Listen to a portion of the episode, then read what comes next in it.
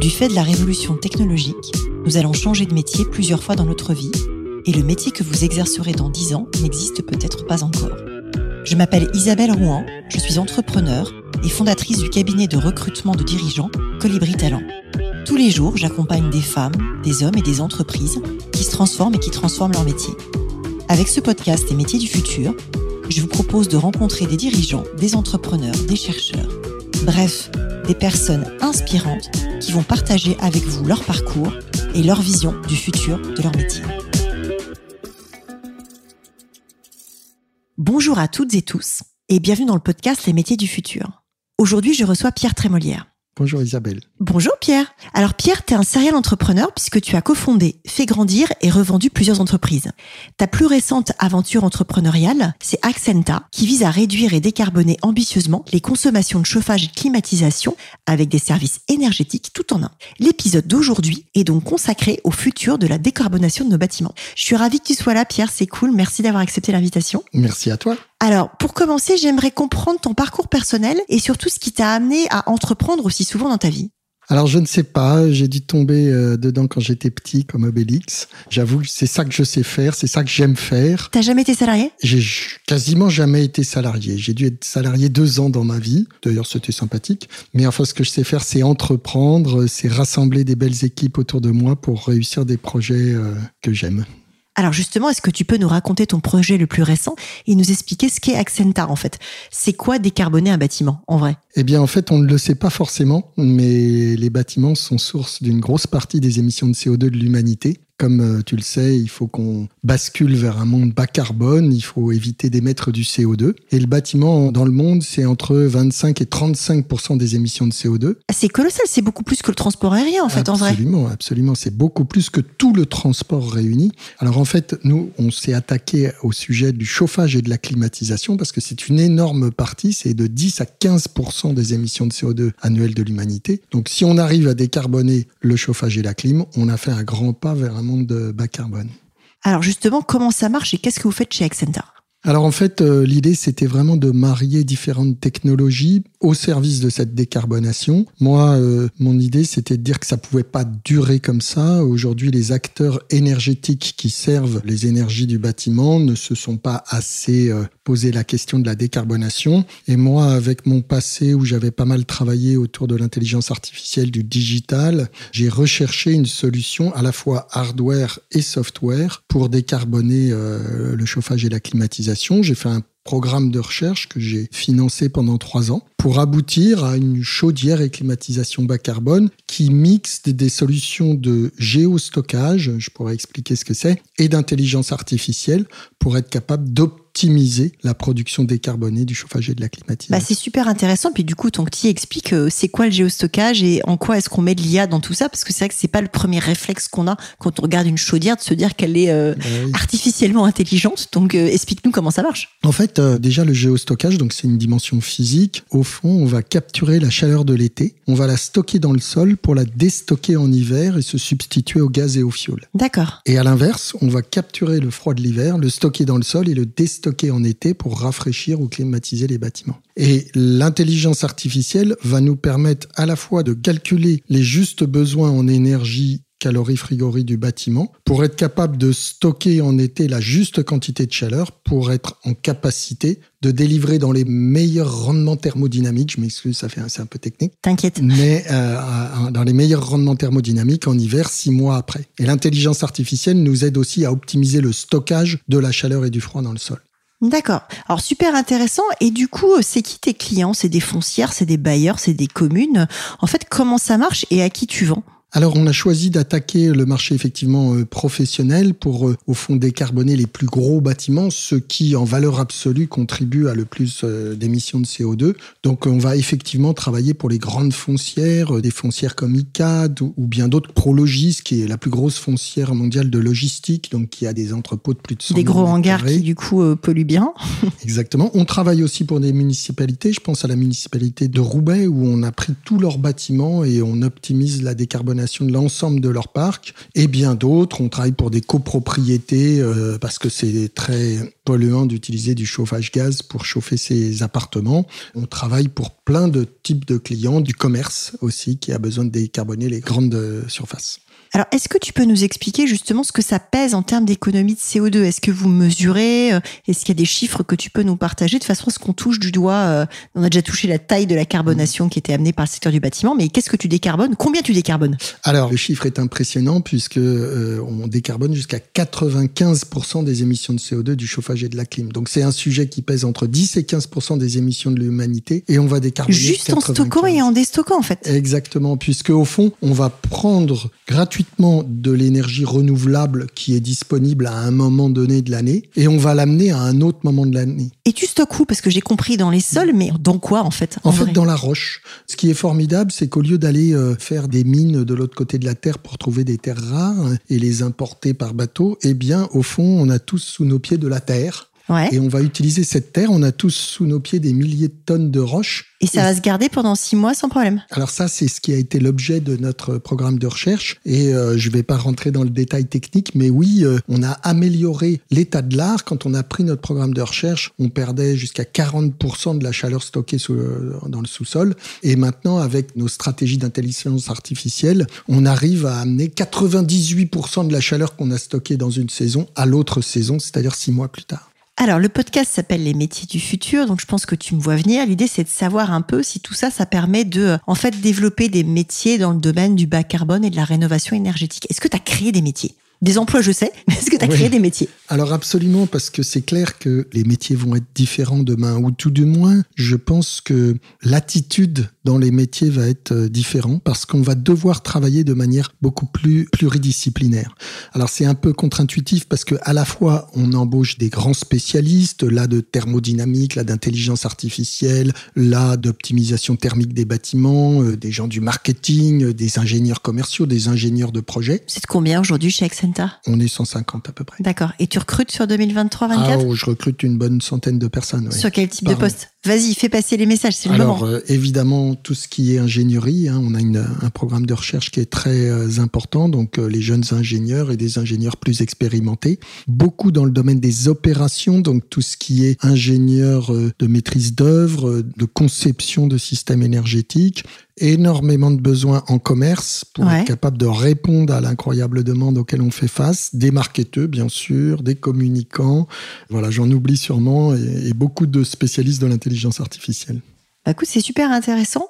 Et du coup, effectivement, en termes de métier, au-delà de ce côté pluridisciplinaire, est-ce que ça engendre des nouveaux métiers? Alors, je dis n'importe quoi, ingénieur. Enfin, non, je dis pas n'importe quoi, mais ingénieur bar carbone, c'est un métier qui existe aujourd'hui. Enfin, comment ça pourrait se matérialiser et s'exprimer en fait si on devait faire découvrir aux mm. auditrices et auditeurs quelque chose Ce serait quoi? Bah, C'est vrai que dans le domaine de l'ingénierie, il y a beaucoup d'évolutions. C'est-à-dire qu'on va marier des métiers, par exemple ingénieur thermicien, avec l'utilisation des technologies euh, digitales et d'intelligence artificielle et donc, c'est plus dans une évolution, une ouverture des métiers, c'est-à-dire qu'on fait toujours appel à des spécialistes avec un métier de base, une maîtrise technologique de base, mais il faut avoir l'envie de s'ouvrir à d'autres métiers, puisque au fond, le service que l'on propose à nos clients, c'est le mariage de plusieurs technologies qui ensemble fait une disruption.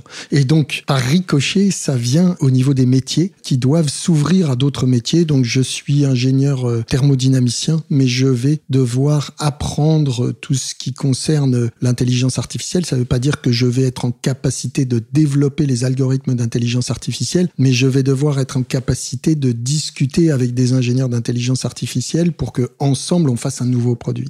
Et du coup, comment ça se passe? Du coup, tu recrutes comment? Tu cherches des profils un peu plus ouverts ou euh, tu as des méthodes de recrutement particulières? Comment tu t'y prends? Alors, on a la chance euh, d'être dans un beau pays d'ingénieurs. Et donc, euh, on a autour de nous des grandes écoles d'ingénieurs qui forment beaucoup d'ingénieurs. Et les ingénieurs ont une appétence formidable à cette transition énergétique et environnementale. Donc, on a la chance qu'il se passe un peu le nom de notre entreprise de promo en promo en sortant de l'école. Et ça nous facilite bien la vie Pour autant, ça c'est plus dans le domaine de la recherche. On a aussi besoin de spécialistes du bâtiment, de spécialistes de la thermie. Et là, euh, bah, je dirais qu'on fait comme tout le monde, on va chercher sur le marché, mais avec une spécificité, c'est que les gens qu'on va chercher, il faut qu'ils aient de l'expérience, mais il faut aussi qu'ils aient envie du changement, puisque ils ne vont pas trouver chez Accenta exactement les mêmes fondamentaux dans leur euh, expérience de travail que ce qu'ils avaient avant puisqu'on décale un peu les choses, puisque dans leur entreprise d'avant, le carbone n'était pas le cœur du projet. Enfin, la décarbonation, pour être précis. Alors aujourd'hui, est-ce que tu vois des changements euh, sur les métiers qui sont amenés par les nouvelles technologies? Parce que ta démarche sur le bas carbone, c'est vraiment lié aux nouvelles techno et à l'IA et aux recherches que vous avez fait. Est-ce que d'une manière plus générale, si on fait un bas de côté, tu vois un changement euh, sur les métiers liés aux nouvelles techno? Mais bien sûr, euh, moi, ce qui m'impressionne, c'est au fond euh, ce caractère, j'aime pas ce terme, euh, chez holistique, c'est-à-dire que c'est un peu contre-intuitif. Il nous faut à la fois des experts et des gens qui ont une largeur de vue qui leur permettent de porter l'innovation. Et donc, dans ces métiers de demain, il va falloir être capable d'avoir une largeur de vue ou tout du moins d'écouter ou de comprendre des métiers complémentaires aux siens pour imaginer faire des pas de côté qui vont permettre de faire les choses différemment. Et donc je pense vraiment que bien sûr qu'il va y avoir des métiers différents. Euh, il faut être capable de produire des carbonés, d'optimiser les systèmes, mais il faut surtout, à mon avis, être capable de penser différemment, de travailler différemment. Donc il y a un côté d'ouverture d'esprit en fait. Tu es à la fois le super expert, mais tu es capable de faire ce fameux pas de côté pour voir ce qui se passe ailleurs. Et comment est le secteur du bas carbone en fait? Est-ce que tu as des concurrents? Est-ce que enfin comment ça enfin je te demande pas de faire la pub de tes concurrents mais comment c'est en fait comment est-ce que ça se structure? Parce qu'on parle du carbone et du réchauffement à longueur de temps, mais de là à avoir des nouvelles entreprises qui émergent je trouve pas tant que ça. Tu vois des anciennes entreprises qui pivotent, mais des entreprises qui se créent from scratch un matin en disant on va décarboner tel ou tel secteur. Est-ce qu'il y en a dans le bâtiment et en dehors du bâtiment En fait, Alors, je me rends pas compte. Il y en a plein.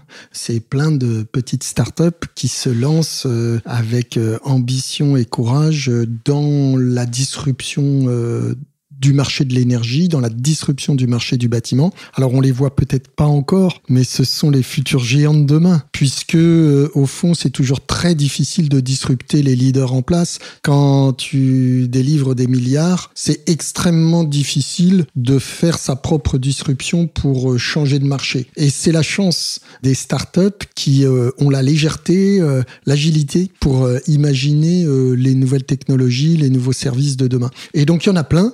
Moi, par exemple, j'ai un concurrent qui s'appelle Celsius, euh, qui fait un petit peu la même chose euh, que moi, mais de manière différente. Et c'est très bien ainsi, car il faut qu'on soit plusieurs pour arriver à disrupter un marché. Mais je suis absolument stupéfait par euh, la créativité qu'engendre ce besoin de changer, ce besoin de passer d'un monde entièrement reposant sur le carbone à un monde s'appuyant sur des technologies zéro carbone, on va dire, c'est un petit peu survendu, mais on va dire bas carbone. Bas carbone.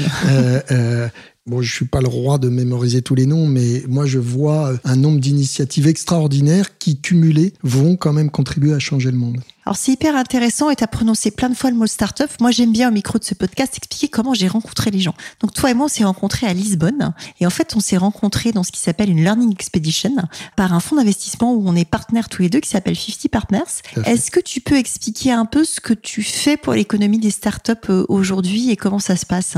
Alors moi, euh, j'avoue que je me ressource en rencontrant euh, des gens qui créent des entreprises, en rencontrant des entrepreneurs et des et chez 50 Partners euh, que je suis depuis 2012, euh, je crois. Ah oui, donc tu es un des premiers parce que moi je suis toute récente en fait. Moi je suis toute jeunette dans l'histoire. Ouais, je suis vraiment euh, Jérôme Mazurel qui a créé cette très belle incubateur.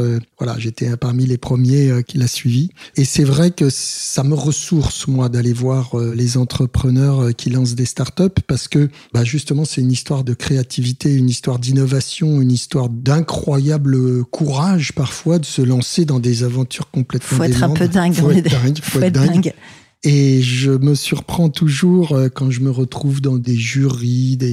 Je me surprends toujours parce que sur le moment, quand je vois l'heure arriver, je me dis oh là là, mais j'ai accepté ça, faut que j'y aille, etc. Mais une fois que je y suis, je suis toujours ébahi par euh, l'incroyable euh, créativité des gens. Clairement, le fait que ça va changer les lignes demain, quoi. Donc c'est formidable de voir cet écosystème. Alors quel conseil tu donnerais justement à un jeune ou à une jeune qui arrive aujourd'hui sur le marché du travail? Alors sur le marché du travail, alors c'est vrai que tu vas me dire que je suis un peu influencé par mon caractère d'entrepreneur. Tu vas lui dire créer sa boîte. non, je vais pas dire créer sa boîte, mais c'est vrai que moi je pense que l'attitude d'entrepreneur est à mon avis un très bon moyen pour gérer sa carrière de salarié. C'est-à-dire que en ayant l'entrepreneur attitude, au fond, on est responsable, au fond, on est ambitieux, on va de l'avant et on est créatif. Et donc euh, moi, c'est ce que je voudrais donner comme conseil aux futurs euh, embauchés, à ceux qui cherchent du travail, c'est de construire leur emploi. Et puis comme on est à un moment de changement de monde, c'est vraiment le moment où euh, tous les salariés peuvent imaginer leur emploi puisque les emplois de demain sont à créer devant nous. et donc avec l'entrepreneur attitude, je pense qu'on est le meilleur des salariés. Alors c'est un joli concept l'entrepreneur attitude et justement je te rejoins sur le fait qu'on a tous besoin de créer nos emplois et que tout bouge, c'est d'ailleurs l'objet du podcast. Et du coup quel conseil tu donnerais à quelqu'un qui est en reconversion alors c'est un petit peu différent. Dans le fondamental, c'est la même chose, mais aussi avoir extrêmement confiance dans l'expérience qu'on tire de ces expériences précédentes. Moi, je fais pas de jeunisme, même si j'aime beaucoup euh, les startups et, l'innovation, etc. Mais les startups, des fois, euh, déconnent un peu. Et dans le mouvement startup, il y a un truc euh, qu'il faut corriger, c'est que l'expérience est une valeur formidable. Et donc, euh, quelqu'un qui va changer de direction et qui va décider de faire un autre métier, il faut d'abord qu'il arrive avec l'assurance que ce qu'il a acquis dans ses métiers précédents constitue une expérience formidable sur laquelle il va pouvoir capitaliser. Alors après, évidemment, il faut qu'il soit souple et agile pour aller apprendre un nouveau métier, apprendre des nouveaux euh, concepts euh, et comme ce que je décrivais avant, trouver à participer à ce nouveau monde et à ces nouveaux métiers. Mais l'expérience, c'est une formidable richesse et donc euh, je l'incite à capitaliser sur ce qu'il a appris euh, de ses victoires et de ses échecs précédents. Bah, c'est super intéressant. Puis je pense que c'est important de dire qu'il n'y a pas de jeunisme ou qu'il faut pas faire jeunisme dans les startups. Absolument. Fondamentalement, l'âge médian dans la population active, c'est 41 ans en France. L'âge médian dans les startups, c'est 31 ans. Et on va tous bosser jusqu'à 64 piges. Bah voilà. Donc il y a un petit sujet d'équation. Alors je ne discloserai pas de ton âge. Oh, euh... J'ai 53 ans, il me va très bien sur mon âge. Donc voilà, mais c'est vrai que c'est un sujet et c'est important mhm. aussi de passer ce message-là, c'est qu'on peut être start à 53 ans. Exactement. Et c'est bien de le dire, je pense, parce qu'il effectivement, bon, ça se verra sur la photo, ça s'entend pas forcément à la voix, mais tu fais pas ton âge et moi non plus, je suis pas mon âge. Mais au-delà de ça, c'est important effectivement de passer ces messages-là pour que tout le monde ait envie d'entreprendre, quel que soit son parcours professionnel. Alors moi, j'aime bien terminer par euh, des questions euh, perso. Et la première que j'ai envie de te poser, c'est comment est-ce que tu équilibres ta vie pro et ta vie perso?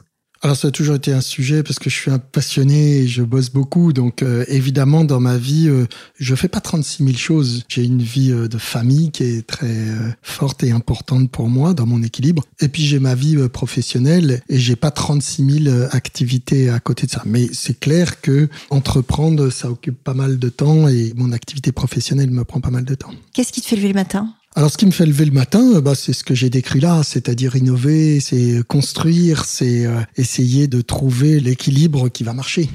Et qu'est-ce qui te tient éveillé la nuit?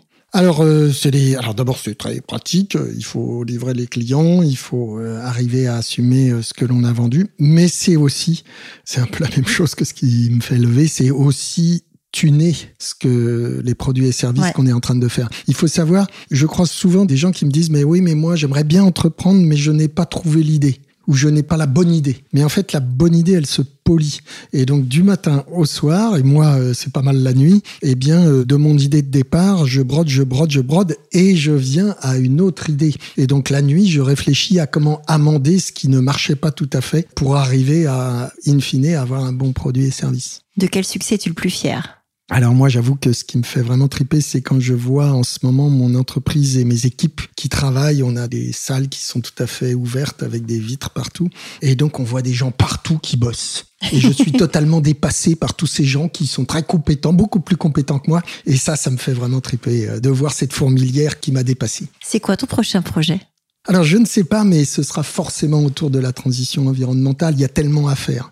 Euh, Qu'est-ce qui t'a amené à ça? Au-delà de l'urgence climatique, il y a un autre driver ou euh Disons que, à force, je commence à avoir une certaine confiance dans ma capacité à entreprendre. Et je me suis dit, euh, j'ai une, une, épouse qui est une scientifique. Et elle m'a beaucoup poursuivi dans ma carrière précédente en me disant que j'émettais beaucoup de carbone, que j'étais vraiment, c'était scandaleux. Donc c'est Madame Trémolier à l'origine de tout ça. Exactement. Elle, elle m'a quand même pas mal tapé dessus sur le sujet. Et donc, bah, je me suis dit, ben, ce coup-ci, d'abord, construire euh, un nouveau monde, c'est forcément une formidable opportunité pour celui euh, qui veut entreprendre prendre. Et puis, bah, mon savoir-faire d'entrepreneur fait que je pense que je pourrais contribuer. Ça a du sens. Est-ce que tu as un livre, un podcast, un média ou un contenu à conseiller à tous ceux qui aiment le futur du travail ou qui s'y intéressent? Alors, je suis pas un spécialiste du travail en tant que tel, mais moi, vraiment, j'ai envie de conseiller Crossing the Chasm, qui est un livre de Geoffrey Moore. J'ai eu la chance de l'avoir comme prof aux États-Unis, à Stanford. Et au fond, il théorise justement sur traverser le précipice, c'est-à-dire innover, euh, c'est euh, traverser un précipice. C'est vrai pour l'entrepreneuriat, mais c'est vrai pour le salarié qui va euh, s'investir dans ces métiers de demain. Et donc, je pense que dans ce livre, il y a beaucoup de choses intéressantes pour un entrepreneur, mais il y a aussi beaucoup de choses intéressantes pour un salarié qui va participer à ce nouveau monde. Génial, et eh ben je le mettrai dans les notes du podcast. Si nos auditrices et auditeurs veulent te contacter, qu'est-ce qu'ils font? LinkedIn, le mail LinkedIn, Pierre Trémolière accroché, mail pierre at accenta.ai. Génial. Merci beaucoup Pierre, à bientôt. Merci Isabelle, à bientôt. Merci d'avoir écouté cet épisode des métiers du futur jusqu'au bout. Si vous avez aimé cette discussion, je vous encourage à noter le podcast sur vos différentes plateformes d'écoute et à le commenter, en particulier sur Apple Podcast. Cela nous aide grandement à progresser en termes d'audience. N'hésitez pas à me faire part de vos commentaires ou à me suggérer de nouveaux invités en me contactant par mail ou via LinkedIn. Prenez soin de vous et à très bientôt.